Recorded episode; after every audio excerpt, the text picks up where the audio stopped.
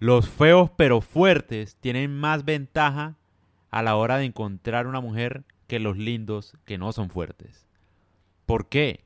Porque los hombres con mayor dominio físico, pero sin atractivo sexual, se reproducen más. Volviendo al tema, en el paper de por qué la musculatura es sexy, hicieron una encuesta preguntándole a los hombres sobre cuántas veces han tenido relaciones sexuales con una mujer que ya tenía novio o esposo en el momento en el que tuvieron relaciones sexuales. Los hombres musculosos informaron de más aventuras amorosas con mujeres que estaban en relaciones comprometidas. Es decir, la fuerza física es un mejor predictor de su atractivo físico, o sea, comparativamente que los rasgos. En este sentido, se hizo un estudio en el que mostraron videos de hombres extremadamente fuertes y cuáles se veían más intimidantes según su fuerza. Los hombres que se veían más intimidantes por otros hombres resultaron ser los hombres más atractivos para las mujeres. Es decir, el atractivo físico de un hombre no se mide por cuán bello es, sino por cuán intimidante se ve.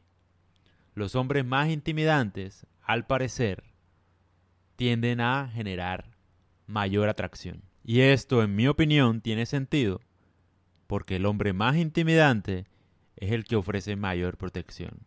Y biológicamente hemos evolucionado para que así sea. Porque a uno le guste o no, así somos. Biológicamente así somos.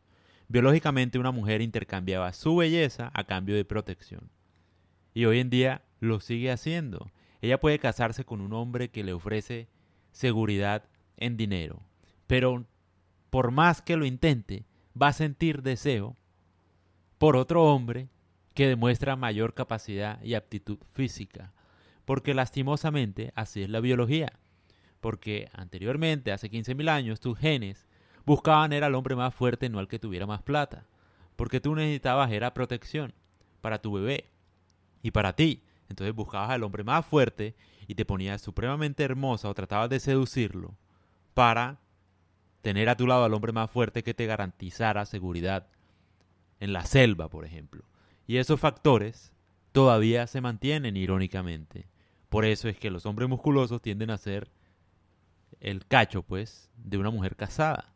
Porque una mujer casada sabe en el fondo que sí tiene seguridad con su esposo, sí es el amor de su vida y todo, pero biológicamente siente atracción por el hombre intimidante. Y ese hombre intimidante no solamente se ve físicamente intimidante, sino que puede que también biológicamente, psicológicamente sea intimidante. Y eso la atrae irónicamente, porque un hombre así es un hombre seguro, líder, arriesgado, el hombre ideal que en la selva la puede salvar. Obviamente estoy hablando en temas, es decir, obviamente no estamos en la selva, ¿no? Pero me refiero que los genes siguen estando o siguen teniendo un fuerte vínculo con más de 20.000 años de evolución. Es decir, ese gusto no se pierde. Ya no hay selva, ya no hay nada, pero igual sigues sintiendo ese deseo y esa atracción por un hombre intimidante. Y acá también digo, en mi opinión, que tal vez por eso sienten atracción también por un hombre inteligente. El rasgo de la inteligencia o de demostrar inteligencia en un hombre se mide en virtud de la capacidad de atraer mujeres también. Una mujer se siente atraída hacia un hombre inteligente porque es más probable que tenga éxito en la vida y en la selva y en todo lo que hace, porque es inteligente. Va a buscar la manera de salir adelante, sea como sea. Entonces yo diría que la inteligencia y la fuerza en este sentido van de la mano.